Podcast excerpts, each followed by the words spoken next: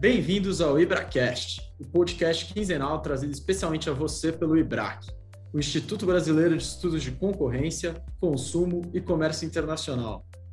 Nosso podcast vai explorar os mundos fascinantes e cada vez mais interdisciplinares do antitrust, do direito do consumidor, do comércio internacional e da regulação em sentido estrito. A cada episódio serão convidados especialistas, dentre autoridades, advogados, economistas e acadêmicos, para participarem dos debates mais atuais e relevantes das áreas de atuação do Instituto. Fiquem ligados e curtam o programa. Olá, pessoal, tudo bom? Aqui é Bruno Becker, o apresentador do IbraCast, e hoje a gente tem mais um episódio muito legal sobre antitrust e análise econômica. É, Para mim é um grande presente que o IBRAC me deu, porque eu sou um apaixonado por análise econômica e antitrust. E eu tenho a sorte aqui de ter com, com a gente uh, dois grandes especialistas na área. É, o, o, Guilherme Rezende, que é economista-chefe do CAD, que é PhD em Economia pela London School of Economics and Political Science, LSE, e mestre em Economia pela Universidade Federal de Minas Gerais. Uh, o Guilherme também possui graduação em Economia, Direito e Administração de Empresas. É impressionante o currículo do Guilherme. Ele é pesquisador concursado do IPEA desde 2004 e foi ganhador de vários prêmios. E também uma grande amiga, a Fabiana Tito, Fabi, que é doutora em economia, em teoria econômica pela FEA USP, mestra em economia da concorrência e regulação pela, pelas instituições Universitat Pompeu Fabra e Universitat Autônoma de Barcelona, na Espanha, e bacharel em ciências econômicas pela FEA USP. A Fabi também foi coordenadora geral da SDE do Ministério da Justiça de 2004 a 2007 e assessora econômica na Autoridade de Concorrência Britânica, CMA, em 2009. A Fabi também é sócia da Tendências e é reconhecida pelo Ruiz Ru, diretora de economia do IBRAC. Sejam muito bem-vindos, Guilherme e Fabi. Obrigada, Bruno. Obrigada pelo convite aí do IBRAC. Obrigado, Bruno, pelo convite do IBRAC. Prazer. Muito prazer. É, e vamos começar essa, esse tema aí de análise econômica com uma, uma e antitrust com uma primeira pergunta que é a mais básica, né? Como é que vocês dois tiveram contato né, com antitrust? Como foi a primeira vez que vocês conheceram antitrust? Guilherme, quer começar? Começo, claro. Então, meu primeiro contato, né, não podia ser diferente, foi na, na graduação. Né? Eu fui fazer um trabalho, né? veja só onde eu calculei lá um, um índice de concentração. A primeira vez que eu calculei um índice de concentração do setor bancário. É, e fui calcular um, um HHI, né? Mas depois eu fui fazer o, o mestrado, né? fui estudando, fui fazer o, o PhD, em economia industrial, regional, né, estão muito ligadas, e avaliação de políticas públicas. Né? E aí eu me foquei muito na avaliação de, de políticas industriais é, no Brasil, né, e que está muito ligado com políticas regionais. Né?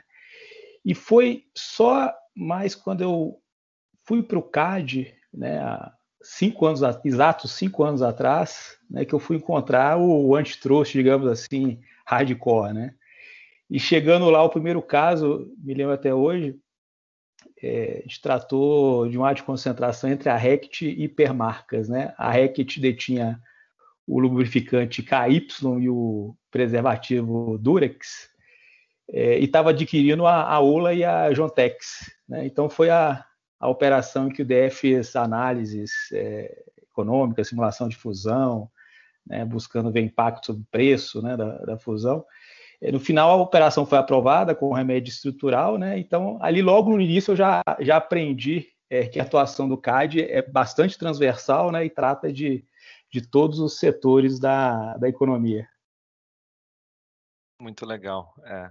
E tu, Fabi, conta pra gente o antitrust, onde que ele apareceu na tua vida?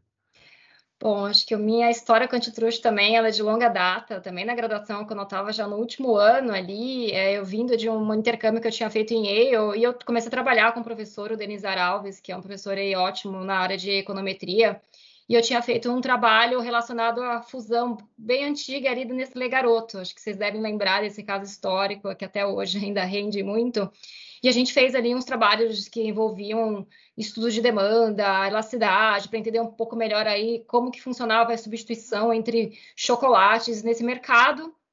E era um trabalho que foi entregue ali na época pela SDE. E a gente, enfim, ficou ali um pouco conhecido sobre esse trabalho, e na época a SDE estava formando uma equipe ali pelo Eduardo Fiuza, é, de um pessoal que estava tocando mais a parte quantitativa, e eles estavam precisando de economistas, né? E esse meu professor que tinha contato com, com, com o pessoal que eu fiz, inclusive, falou: olha, estão procurando, se não tiver interesse, tem um processo ali, eu acabei fazendo, acabei passando e acabei indo para lá. E na época era uma época que tinha muita gente muito bacana que trabalhava lá, tava Fiuza, tava Daniel Goldberg, tava Bárbara, tava a Mariana, a Fernanda, a Ana Maria, muita gente assim que da época aí de que ainda atua no Antitruste. Então foi assim, meu primeiro contato com acabei ficando, era para ficar um ano, acabei ficando quatro anos na ECDE. E eu só saí de lá para fazer o mestrado também na área de defesa da concorrência antitruste, né? Então acabou aí um histórico que foi um pouco assim, entre aspas, por acaso, durante a graduação, e acabou se estendendo aí e rendendo até hoje, né? Onde eu tenho atuado. Muito legal. Começou assim, vocês dois são grandes nomes já na área. É, e agora entrando na, na parte da análise econômica, né? É, também queria perguntar para vocês dois como é que vocês veem, uh, uh, como é que a análise econômica pode fazer diferença nas instruções dos casos, né, tanto de AC quanto de condutas. E, e, e pensando nisso, uh, se, se vocês percebem alguma alteração nesse perfil analítico, né, alguma evolução temporal aí dessa experiência de vocês. Quer começar, Fabi?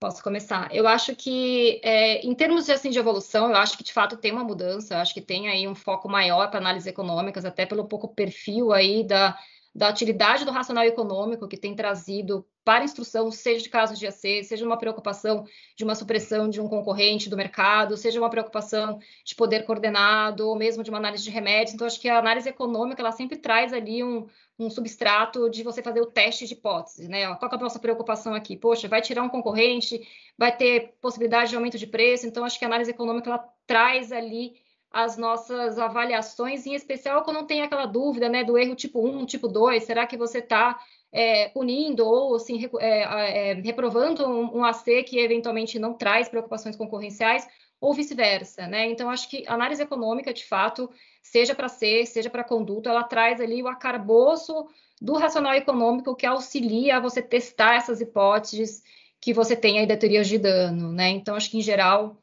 eu tenho observado mais atuação da economia para elucidar, ou pelo menos tentar trazer mais é, evidências nesse sentido. Ô, Fabi, é, eu queria, né, tu mencionaste poder coordenado. Antes de passar para o Guilherme, se tu pudesse explicar um pouco para os nossos ouvintes, que pode ter gente aqui que está começando a faculdade e está tendo o primeiro contato com o Antitrust agora, é, claro. explica para a gente um pouco o que é esse poder coordenado.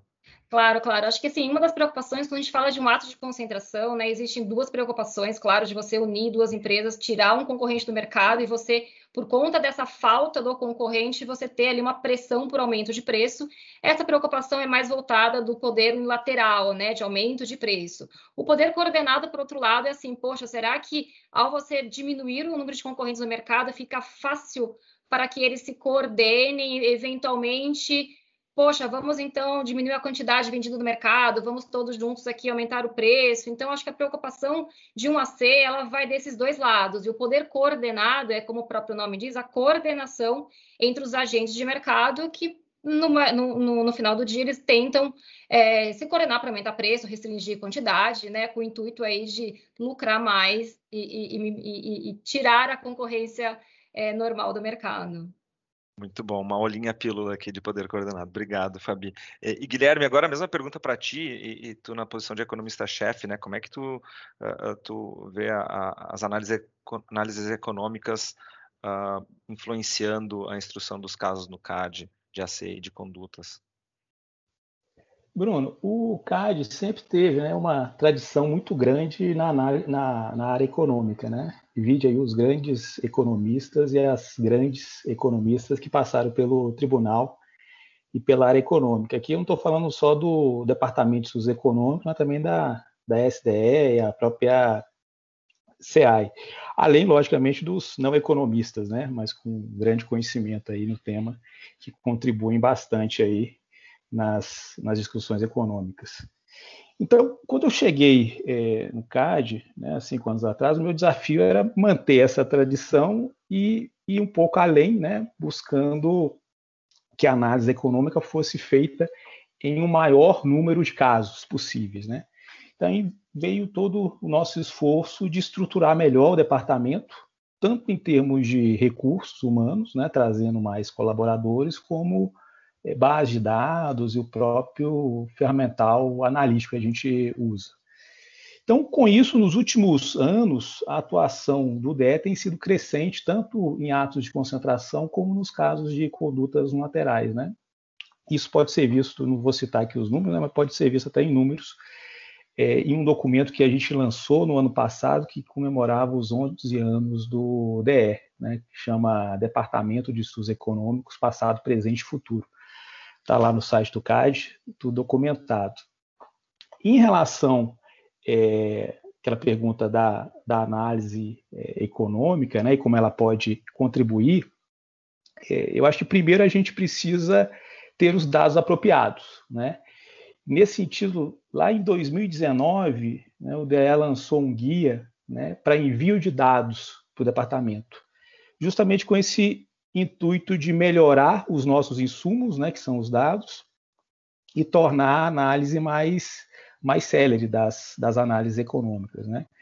Muitas vezes a, análise fica muito focada é, em rivalidade, né? a própria é, Fabiana falou isso, é, mas a gente tem buscado também colocar uma discussão econômica em todas as etapas de análise de um ato de concentração e, e das condutas laterais. Por exemplo, testes para definição de mercado relevante, ou mesmo a possibilidade de deixar ele em aberto e fazer testes como o UPP, que são indicadores ali que vão tentar medir o incentivo para aumento de, de preços de, de uma fusão, né, que não precisa necessariamente de uma definição é, de mercado relevante. A própria análise de entrada, né, a, a discussão econômica ali pode ser muito rica, né, é, por exemplo, discutindo escala mínima viável, importação tem discussões econômicas é, importantíssimas, não apenas ali é, calculando um coeficiente de, de importação, mas também é, analisando é, testes que vão, vão, vão verificar é, com integração de preços entre o mercado doméstico e, e preços do, do, exterior. Então, é, a, a diversidade de, de análises são são muitas, né? A própria rivalidade muitas vezes se fica ali muito é, é, na análise das dos market shares, né, e do histórico desses desses market share, mas a análise econômica pode ir muito além com modelos de simulação, né, de fusão, né, que vão co conseguir analisar os efeitos de uma fusão sobre os preços, né, que na verdade vão só pesar ali os incentivos de aumento de preço e as eficiências é, específicas ali da, da operação. Enfim, é, tem uma lista aí extensa de, de instrumentos econômicos para análise concorrencial. Muito legal, Guilherme. E aproveitando que a gente está falando aqui de ato de concentração e, e, pegando um pouco da resposta da Fabi sobre poder coordenado, é, eu queria aproveitar e te perguntar né, quais são os, os tipos de análises econômicas, né? a gente pode chamar de racional econômico, análises quantitativas, que a gente pode utilizar uh, para avaliar as preocupações de poder coordenado. E, e se tu tiver algum caso para exemplificar, seria muito legal. Ótima pergunta, Bruno. Aqui também a, a contribuição da análise econômica é, é grande, né? É, eu vou citar só um, um, texto, quem tiver mais interesse de, de aprofundar, que eu gosto muito, é um texto da Natália Fabra e do Márcio Mota, chama Coordinated Effects in Merger Cases, né, efeitos coordenados em, em casos de, fusão. Então, esses autores eles vão discutir, citar lá os, os fatores estruturais para uma colusão tácita, né, que são esses efeitos coordenados. Né?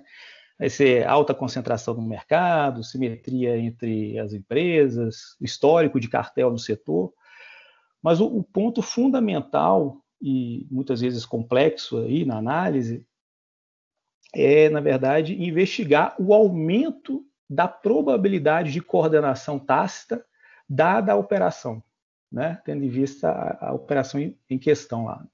Então, não basta dizer que o mercado é concentrado e tem um, histórico de cartel, Mas também é importante investigar se aquela operação ali específica que a gente está tá tratando vai aumentar a probabilidade de uma coordenação tácita entre as empresas é, do mercado após esse ato de, de, concentra, de concentração. Né?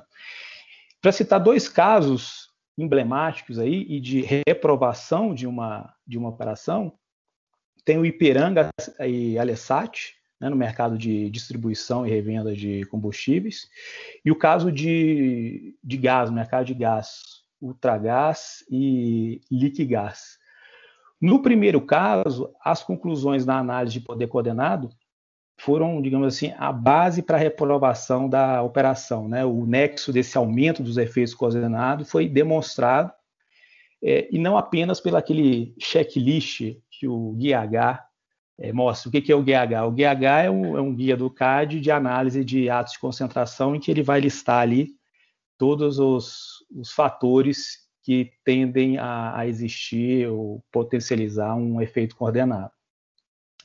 Mas também foram feitos é, testes é, que são capazes de mostrar aumento dos incentivos de paralelismo de preços, né, de, uma, de uma fusão.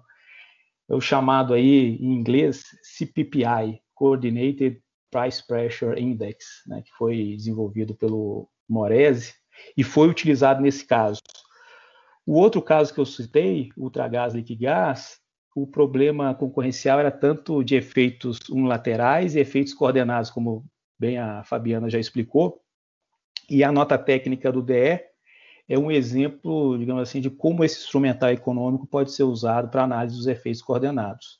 E nas duas operações não se chegou a um acordo de, de remédios para aprovação das fusões. Para finalizar, uma outra operação em que os efeitos coordenados foram investigados foi o caso da ArcelorMittal Votorantim, né, no mercado de aços longos. Diferentemente do, dos dois casos passados, esse caso se chegou a um acordo de desinvestimento de ativos, né, o que a gente chama de remédio antitruste, remédio estrutural, né, para mitigação né, dos problemas concorrenciais, incluindo né, os efeitos coordenados, que também era, foi, foi discutido né, no caso, e nesse caso a operação foi, foi aprovada após a, imposição ou acordo dos remédios. Obrigado, Guilherme. Obrigado até por trazer esses casos. Acho que eles uh, ilustram bem esse assunto. E, bom, a gente falou de poder coordenado uh, uh, e tu mencionaste antes na tua resposta quase que a ordem né, da análise econômica de mercado relevante, oferta, eficiência, rivalidade. É, e daí, Fabi, eu queria pegar esse começo. E, aliás, pegando dicas de leitura, né, o Guia H é uma dica de leitura básica para quem trabalha ou que está hum. começando a estudar análise, a análise antitrust, é importante. Mas, Fabi, é, pensando lá no começo né, desse processo de análise, a gente pega o mercado relevante talvez como um, a peça mais chave para uhum. um caso, né? Uh, como é que a gente consegue uh, uh, como é que a economia consegue auxiliar né, nessa definição do mercado relevante, né? Quais são as análises econômicas que, que existem, quais são os métodos, e tu consegue trazer algum, algum caso ilustrativo? Perfeito, acho que você trouxe um bom ponto. A, a, definição de mercado relevante, ela ainda é, por mais que a gente ainda tenha, em alguns casos, uma dificuldade de delimitar o mercado estrito, limitado, né, em especial mercados diferenciados, mas ainda é uma ferramenta muito útil, que é o ponto de partida para a gente entender quem são os agentes econômicos, sejam consumidores, sejam os produtores, né, os ofertantes, que efetivamente estão ali ofertando disponibilizando aquele produto ou serviço em análise. Então é importante a gente entender quem são, quem é o locus, né, tanto geográfico, quem são os produtos, para que efetivamente a gente entenda, poxa, tirou um produto do mercado, deixou de oferecer aquele serviço, quais são as minhas alternativas como consumidora, né? Então, acho que é sempre importante ter esse ponto de partida, porque a partir dessas pressões competitivas, a gente entende, poxa, tirou aqui, mas eu tenho alternativa, ou não, eu não tenho alternativa. Então, acho que a análise econômica, ela traz novamente aí esse racional econômico, em especial análise eh, quantitativas, também qualitativas por teste de mercado, que muitas vezes o próprio autoridade faz para entender, poxa, o consumidor, você entende quais são as suas alternativas de consumo, então traz ali um rol de, de, de, de, ofertantes, de consumidores, mas em especial as análises eh, quantitativas, elas também trazem esse arcabouço, seja por métodos de econometria, de estatísticas, então eles auxiliam exatamente para entender essa pressão competitiva que vem aí de, de outras fontes, né? Seja geográfica, seja é, em casos de produto.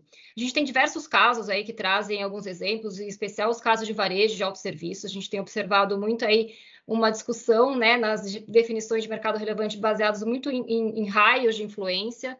Então, a gente tem diversos casos aí que envolvem aquisições do setor, onde mercados, mercados, atacarejos, para entender, poxa, é, pelo fluxo de, de, de consumo, né, do, do, da ponto das lojas que estão sendo adquiridas, poxa, até quanto que o meu consumidor ele percorre para você entender nesse raio quem são as alternativas ali dentro desse raio de influência. A gente tem métodos quantitativos mais econométricos, aí puxa no caso lá de trás de Vale do Rio Doce, que é um caso um pouco emblemático, onde foi meio que o início da análise quantitativa para definição de mercado relevante.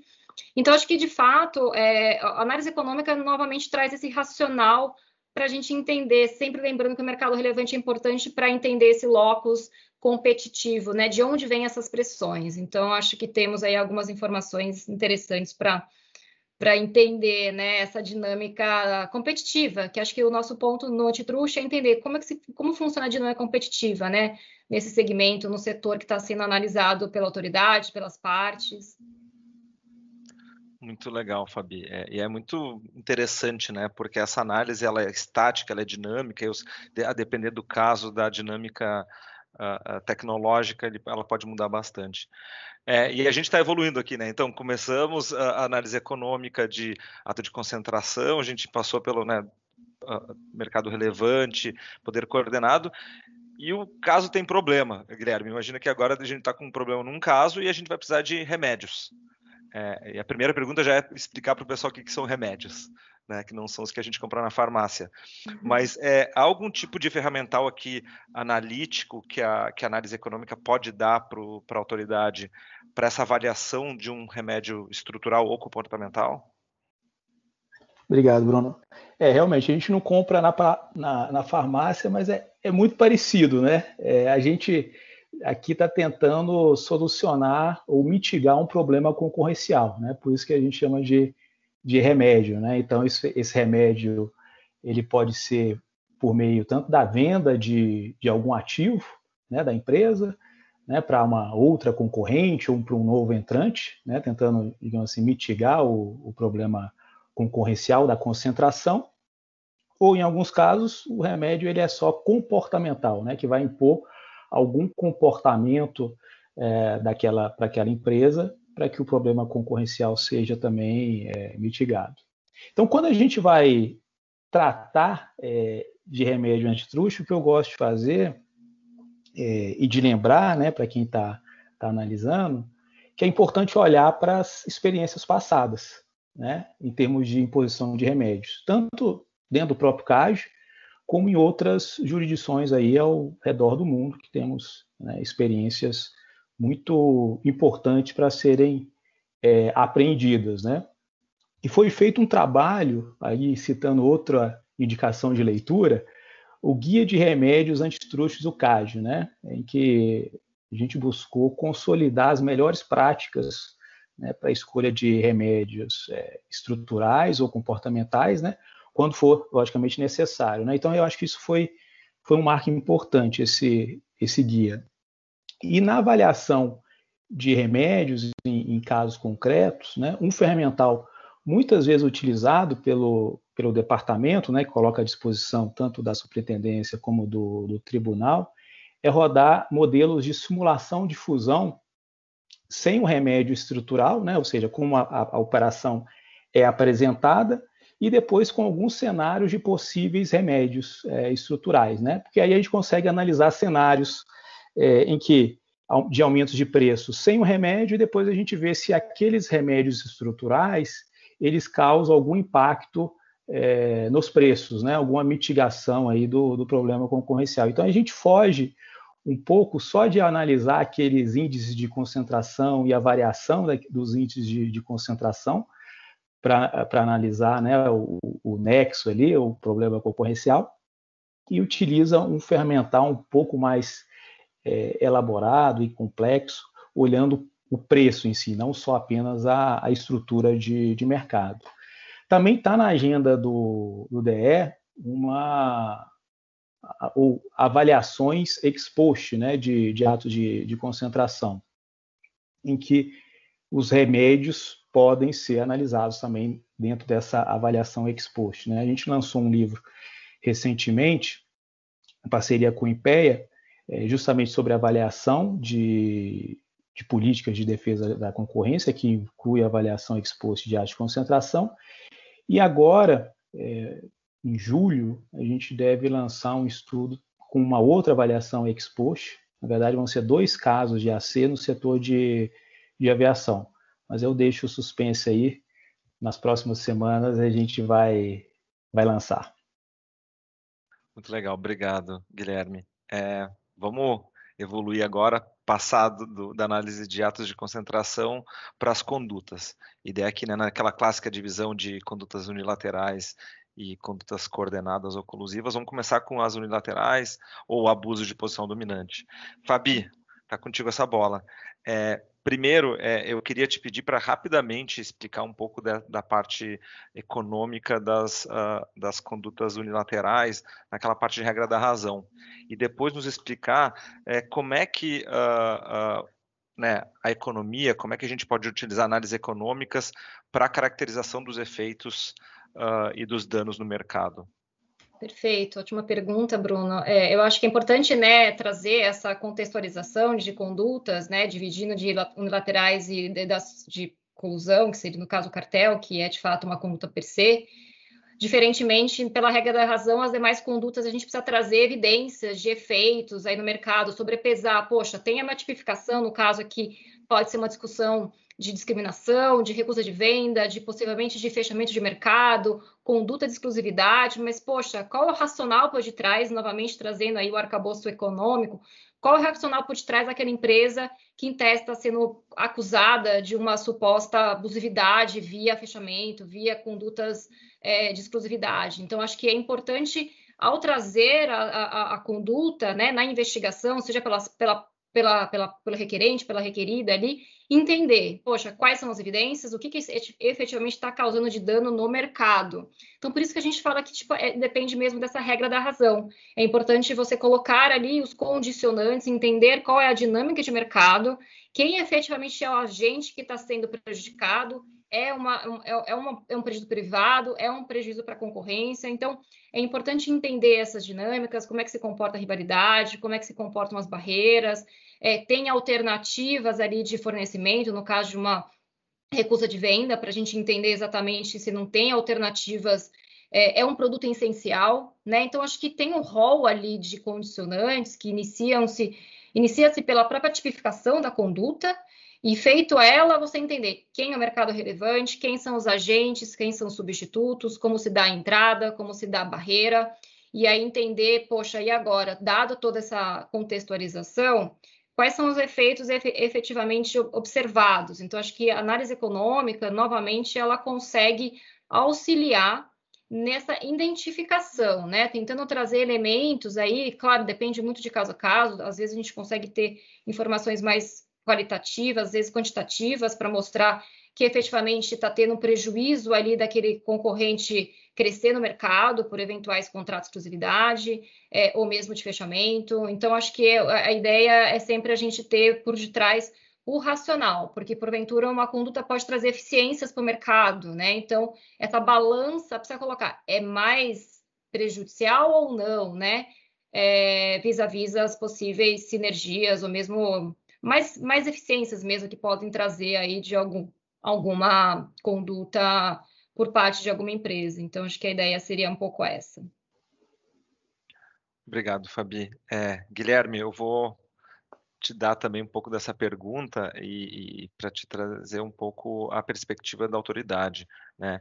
É, queria te perguntar, então, é, é, se tu tem alguma coisa para acrescentar do que a Fabi disse, e mais especificamente, o que, que o CAD espera né, que representadas ou representantes uh, levem para uh, os casos para auxiliar na notificação da existência ou né, da não existência de danos em uma conduta investigada? Bruno, eu acho que a Fabiana já colocou, acho que os principais pontos, né? O que eu tenho a acrescentar é que que eu percebo muitas vezes é que a discussão ainda é muito jurídica, né, com pouca evidência econômica nos casos é, de conduta lateral. Né. Muitas vezes é, pula-se ah, as etapas de análise também. Né. Se discute, por exemplo, efeitos, sem se discutir, por exemplo, de maneira mais detalhada, a viabilidade de entradas, ou seja, a escala mínima viável ali, ou uma discussão mais aprofundada, se estamos tratando de uma infraestrutura essencial ou não. É, também, algumas vezes, é, se discute a potencialidade danosa da conduta é, em caso em que a conduta ocorre, por exemplo, há mais de 10 anos. Né? Então, uh, por que não trazer as evidências concretas do dano uh, concorrencial já causado? Né? Essa é uma pergunta que eu sempre faço e que a gente tenta, é, no Departamento de Estudos Econômicos, sempre trazer a nossa é, contribuição aí com, com análise econômica baseado em, em evidências. Se eu puder complementar só rapidamente, acho que o Guilherme trouxe um ótimo ponto, que acho que de fato às vezes tem condutas que estão sendo avaliadas há um tempo, né? E de fato já teve é, um período suficiente para falar, poxa, teve ou não teve efeito, né? A gente não está mais falando de potencialidade é, expectativa, projeção ali, sim, de algo que já passou do mercado. Então, sempre é interessante, novamente, a evidência econômica ser colocada ali, né, na, na discussão do caso. Muito bom, obrigado, Guilherme e Fabi, pela complementação. É, bom, fechando agora o, pacote antitrust, a gente também tem os casos de cartel, né, as condutas colusivas, coordenadas, que a Fabi já mencionou. É, e a, eu queria ouvir de vocês dois é, começando com a Fabi, é, como é que vocês entendem que a economia pode auxiliar nas análises, né, considerando que a Fabi até já disse do per se e regra da razão, né? Onde é que entra a economia nos casos de cartel? Perfeito. Acho que em caso de cartel, a economia, por mais que de fato às vezes é um caso per se, né? Ou seja, achou prova, já tem ali uma leniência ou algum alguma outra prova mais substancial. Acho que a discussão aqui econômica é assim, poxa, são, quais são os efeitos nesse mercado, né? Porque a gente sempre espera, do ponto de vista econômico, que um cartel ele acaba restringindo a quantidade, você tem uma divisão de mercado, você tem um aumento de preço no final do dia. Então, é, aí eu vou falar um pouco sobre a questão de, de cálculos de dano, que é um tema bastante é, chamado aí na, na, atuação dos economistas, né, em especial aí em ações de reparação de dano, que isso tem sido é, colocado em evidência, ainda mais recentemente, com alguns casos tramitando em, em, em ações das varas cíveis. Então, acho que a preocupação aqui, a, a serventia, digamos, do, do, do, economista é um pouco nessa linha. Poxa, qual é o sobrepreço desse, desse cartel? Né? Vamos tentar obter dados para a gente entender qual foi efetivamente o dano, né? Lembrando que o dano aqui, ele em grande parte é representado pelo sobrepreço, né? O sobrepreço, lembrando aqui a todos que é essa diferença do que, que seria um preço. É o preço, na verdade, majorado por conta dessa conduta cartelizada vis-à-vis um preço na ausência ali da, da conduta em si. Então, essa diferença, que é o que está sendo majorado ali, um colchãozinho, é o que a gente chama de sobrepreço. Então, em, em, de forma bem geral, assim, é o grande é, fator ali relacionado a um cálculo de dano, mas também tem um outro componente bastante importante aí numa discussão de reparação de dano, que é o tal do repasse. Talvez você tenha efetivamente tido aquele dano, né, sofrido aquele dano, mas você pode ter repassado, até pela sua estrutura é, competitiva ali na dinâmica, repassado um pedaço ou até todo esse sobrepreço à frente, ou seja, você não foi aquele ente efetivamente prejudicado, claro que tem uma questão às vezes de quantidade relacionada nessa dinâmica é, comercial, mas sempre tem aí uma parcela que pode ter sido repassada para frente, então quem efetivamente sofreu esse dano não foi você, e sim o, o, o ente na cadeia à frente nessa relação comercial. Então, acho que um dos pontos é, relevantes aí para análise de, de, de, cartel, acho que o a economista, a economia, né, em geral, traz essa serventia bastante interessante aí em relação à, análise, além da avaliação de paralelismo de preços. Acho que o Guilherme pode me complementar aí, que acho que tem um ramo bastante interessante aí de identificação de condutas, né, que podem ser usadas também. Bruno, eu queria completar rapidamente a, que a Fabiana falou, né? Em relação a, a esse cálculo aí da, da vantagem oferida, muitos acham que o, que o DE não trata do tema, né? Ou deixa ele de lado, mas a gente tem muito é, muitas notas técnicas, estudos, buscando mensurar em casos concretos esse tão discutido aí sobrepreço do, do cartel. É só vocês buscarem aí pelos documentos de trabalho DE no próprio site do, do CAD. É, e, e, esses estudos, né, só para também deixar claro, que eles demandam bastante informação, né, e por isso que muitas vezes é difícil é, ter um caso ou casos né, para fazer essa, essa mensuração. Né e também, logicamente, demanda muita expertise e tempo para fazer esse tipo de, de análise. Mas, como a Fabiana disse, um, um outro é, tipo é, de investigação é, que a área econômica do CAD tem feito e, e, tem contribuído bastante é na detecção de indícios econômicos é, da, de cartelização. A superintendência, a superintendência do CAD ela já desenvolve um trabalho, acho que excepcional, né, chamado Projeto Cérebro, né, que vai utilizar tanto a ciência de dados, estatística, na mineração de dados e, e, e na utilização de filtros econômicos para quê? Para detectar é, casos suspeitos né, de, de pregões eletrônicos do, do setor público, né, em que pode estar havendo algum tipo de, de acordo entre concorrentes. E o DE também tem buscado aperfeiçoar os filtros econômicos na detecção de cartel no mercado de, de postos de gasolina. Né? Então, também a gente tem um, um trabalho intenso no desenvolvimento de, de filtros é, para o mercado de, de postos de gasolina e agora a ideia é expandir essa análise para outros setores da economia. Muito, muito legal, muito legal esse trabalho de vocês. É, Bom, fizemos essa análise e agora a gente, eu até mencionei antes é, é, um pouco dessa evolução tecnológica, né? E pensando em mercados digitais, Guilherme, é, e aqui a grande preocupação é que o preço ele normalmente não é a principal variável de identificação, né? É, ou configuração do poder de mercado. É, quais são os outros condicionantes econômicos que devem ser usados ou adotados aí pelo CAD numa análise? Realmente, Bruno, a, a, discussão de mercados digitais no antitrust tem, tem crescido, digamos, exponencialmente, né?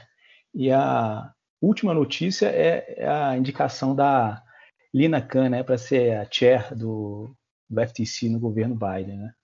Então, ela tem um, um trabalho publicado em 2017 chama Amazon's Antitrust Paradox, né, que já tratava da análise concorrencial nos mercados digitais, em que o, o preço, é, muitas vezes, né, e muitas vezes, é, é zero. Mas é, eu acho que o primeiro passo em toda a análise concorrencial, em concorrencial e especialmente no, em mercados digitais, é entender o modelo de negócio e a racionalidade é, por trás é, da, da conduta, né? Então, sem fazer isso, ou achar que plataforma de todas as plataformas digitais e os modelos de negócio são bem parecidos, né? É, eu acho que está errado e, e, não é possível fazer uma boa análise é, dos casos concretos, né? seja em ato de concentração, seja em alguma conduta lateral. E o CAD tem uma riquíssima, eu acho, experiência nesse sentido e que a gente vai consolidar, é, na verdade já está consolidada, que a gente vai é lançar esse documento, um caderno do, do CAD, é, nas próximas semanas, que vai tratar da análise da jurisprudência e, e, todas as análises realizadas nos casos né, em que envolveram plataformas digitais. Né. Então, nesse caderno, a gente vai listar e vai analisar casos é, de atos de concentração e condutas unilaterais entre 1995 a 2000, ou seja, cerca de 25 anos, é, abrangendo 150 casos, né, em diversas é, plataformas digitais, como rede social, entrega de comida, vídeo sob demanda, ingressos online, varejo, online, entre muitas outras plataformas né, em que o CAD analisou casos concretos. Né? E nesse documento é trazida toda essa discussão concorrencial uh, dos casos, que vão desde discussões sobre mercado relevante, barreiras à entrada, análise de rivalidade, integração vertical, que ocorre muito nesse, nas plataformas, né? poder de portfólio também, até se houve ou não a, a imposição de remédios. Enfim, Bruno, o, esse mercado aí de digital, né, é, o foco, como você disse, né, sai da análise tradicional sobre o preço e vai mais para uma análise de barreiras à entrada, tendo em vista se, se a empresa né, tem posse ou não de, de muitos dados, os incentivos à, à, inovação, é importantíssimo fazer uma análise apropriada, qualidade e diversidade de produtos né, para o consumidor. Ou seja, a complexidade aqui é bem maior, porque temos, a gente tem que contextualizar o caso concreto dentro de um ecossistema bem mais dinâmico que em mercados tradicionais. Muito bom. E eu quero só fazer, aproveitar fazer um merchan aqui, porque o professor Caio Mário uh, organizou um livro que eu sou coautor, inclusive, sobre a defesa da concorrência em plataformas digitais. Então, é, procure estar disponível online o PDF. É, gratuitamente. Uh, muito bom. Obrigado, uh, Guilherme. É, e aqui, né, começando a encerrar a nossa conversa, é, pensando já, a gente já mencionou os novos profissionais, novos economistas, ou até aqueles que estão começando a estudar economia, quais são as dicas que vocês dariam né, para esses jovens uh, estudantes e profissionais, para quem tem as ferramentas econômicas, né, e como é que eles conseguem aplicar na defesa da concorrência, como é que eles conseguem uh, trabalhar na área? Posso começar? Joia. É, então, eu acho que, assim, para os economistas que estão iniciando na carreira, seja terminando a graduação ou com interesse nessa área aí de antitruste, defesa da concorrência, parte regulatória, eu acho que sempre é interessante é, saber que é uma área onde a gente pode efetivamente aplicar os conhecimentos que a gente aprende ao longo da, da faculdade, porque acho que o curso de economia ele é bem teórico, né? Ele é um pouco até maçante no final do curso. Ali, a gente passa por várias etapas, várias análises, seja a parte de microeconomia é, e mesmo a parte quantitativa, para quem vai aí um pouco na linha mais de econometria, acho que tem muita aplicação, em especial a parte microeconômica, e eu acho um campo muito legal, porque efetivamente a gente consegue botar em prática muito o do racional econômico que a gente tem ali, que a gente aprende parte de organização industrial, tem modelos, acho que tem uma parte analítica muito forte e que o economista pode sim auxiliar nesse debate juntamente aí com vocês, advogados. Acho que a gente faz uma combinação muito rica e traz ali um debate muito interessante, né, para entender novamente sempre as teorias do dano, de que forma efetivamente isso está causando um prejuízo, ou de que forma é, é, a operação ou mesmo a conduta está trazendo alguma eficiência para o mercado. Então, acho que tem aí um, um arcabouço analítico que o economista sempre auxilia e coloca ali aquelas teorias que a gente fica, enfim, estudando e às vezes não entende muito para que, que serve. Então, eu acho que é um campo bastante prático que a gente acaba descobrindo no, nas análises dos casos mesmo, né?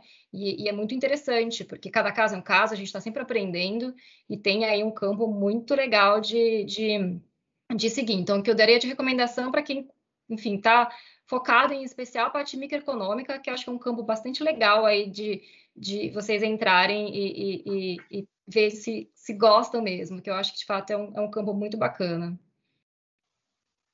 Guilherme, tem alguma dica também? Então, acho que a Fabiana colocou muito bem. É, eu complementaria só, é, digamos, estressando que quem quer entrar nessa área, eu acho que com qualquer área que vai usar a economia, né? Mas é bom reforçar, né? Tem que estudar muito e saber bem a parte teórica, né?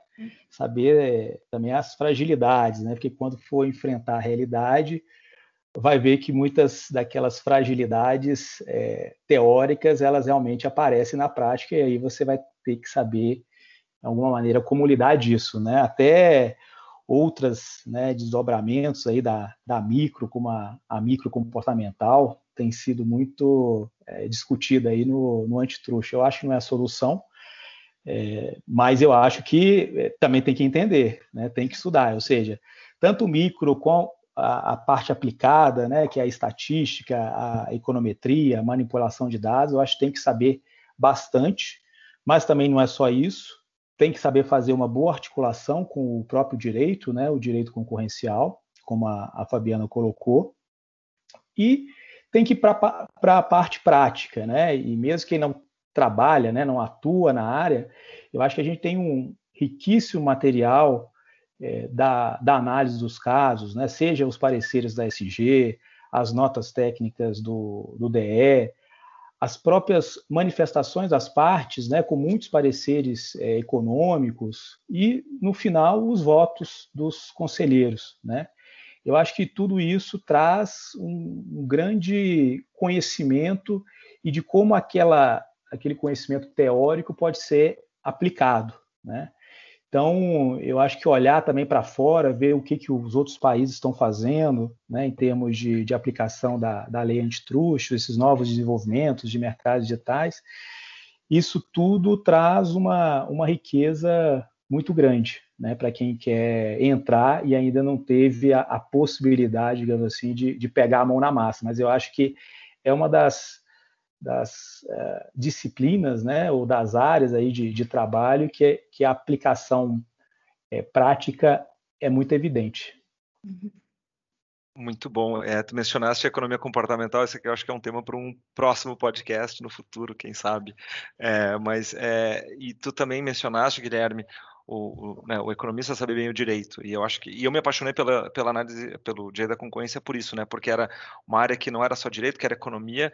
E eu acho que quando tu mencionas, bom, o, o, anti, o, economista de antitrust precisa entender direito, o advogado também precisa entender muito de economia, né? Então, assim, eu acho que o podcast ele vale muito para os advogados que às vezes falam, ah, eu não gosto de economia antitrust tem que saber bastante, né? Porque não, uh, uh, não dá para trabalhar na área sem, sem conhecer esses ferramentais. É, e por último, assim, a gente já mencionou algumas, uh, algumas leituras aqui, né? Já teve Mota, já teve ali na Khan, já teve o livro do Caio, mas eu queria pedir para cada um de vocês indicar uma obra que vocês falam, olha, essa aqui é chave na economia para trabalhar com antitrust. Guilherme olha, ou, ou Fabi, tanto faz. Se eu puder só iniciar, depois o Guilherme complementa aqui. É, eu acho um livro muito clássico, que ele é muito assim, auxilia nesse, nessa imersão inicial do, do antitruste, é do Máximo Mota, né? O Competition Policy. Eu acho que ele é, ele é fácil de entender, e ele assim, ele passa pelas principais etapas de análise para. Então, acho que eu, eu, eu, recomendo, assim, ele já é um clássico de tempos, assim, onde eu mesma me, fiz uma imersão com esse livro ali no, no, no tempo de mestrado, que eu tive tela com o próprio Máximo, então, acho que ele continua sendo um ótimo benchmark aí para eu entender exatamente as preocupações, seja em AC, seja em condutas. Eu acho que, além disso, tem aí ótimos guias de análise, seja do CAD, seja do Reino Unido, que inclusive saiu recentemente uma versão é, revisada, né, atualizada agora em, em maio. Ele traz também estudos de casos muito interessantes ali. Então, acho que é interessante para trazer não só casos de AC, mas casos de AC verticais, que a gente tem tido aí algumas discussões interessantes com dados, acesso a dados, né? Então, acho que tem aí algumas, é, algumas imersões interessantes. Acho que, por fim, tem um livro também que é do Máximo Malta, junto com a Chiara e com o Cláudio, que é sobre casos de exclusão. É, chama Exclusionary Practices of Economics on Monopolization and Abuse of Dominance. É um, é um livro bem interessante, que ele também traz alguns casos assim práticos ali da Europa, e ele faz um pouco vis-a-vis, -a, parte teórica com a parte prática, então, para quem tem um pouco de interesse em se aprofundar, pode ser interessante. Obrigado. Guilherme, uma dica aí para gente. Então, ah, agora eu entendi porque que a Fabiana pulou na frente e quis falar, porque ela roubou meu livro. Mas eu trouxe outro, eu sabia que ele podia falar, eu trouxe outro. Esse, esse é realmente, clássico. esse é clássico, né? Política de concorrência do, do Márcio Mota. E na versão brasileira, né? Tem a, a Luciana, a Lúcia Helena, né, Salgado, que, uhum. que também faz, coloca casos brasileiros, acho que contextualiza bem para o Brasil o livro, né? Uhum. É, mas fora esse, né, que eu acho que todos têm que ler, não adianta querer ir para análises mais complexas sem saber o básico, né, de, de toda a análise concorrencial. Eu traria um, um, chamado Matchmakers, que é do Evans e do Shimalanzi, é, que vai justamente tratar de plataformas de, múltiplo, de múltiplos lados, né? Esse tema que a gente falou mais no final. Eu acho que ele traz de forma é, bem é, descontraída e de fácil leitura para quem quer entrar é, no tema e realmente conhecer os diversos modelos de negócio que a gente estava falando lá, na, naquela pergunta que você me fez, eu acho que é uma, é uma boa leitura aí para antes de dormir. Nossa, Matchmakers é incrível. Eu li ano passado e tem audiobook dele. É, recomendo super também. Incrível, muito boa dica. Bom, gente, estamos terminando aqui. É, não sei se algum de vocês quer fazer mais alguma, algum comentário, senão a gente já vai encerrando nosso podcast. Bruno, eu só queria mais uma vez agradecer a você, a todo o IBRAC, pelo, pelo convite, pela oportunidade de debater a, a economia no, no antitruste e, e, também colocar vários outros temas aí para debates futuros aqui no, no podcast.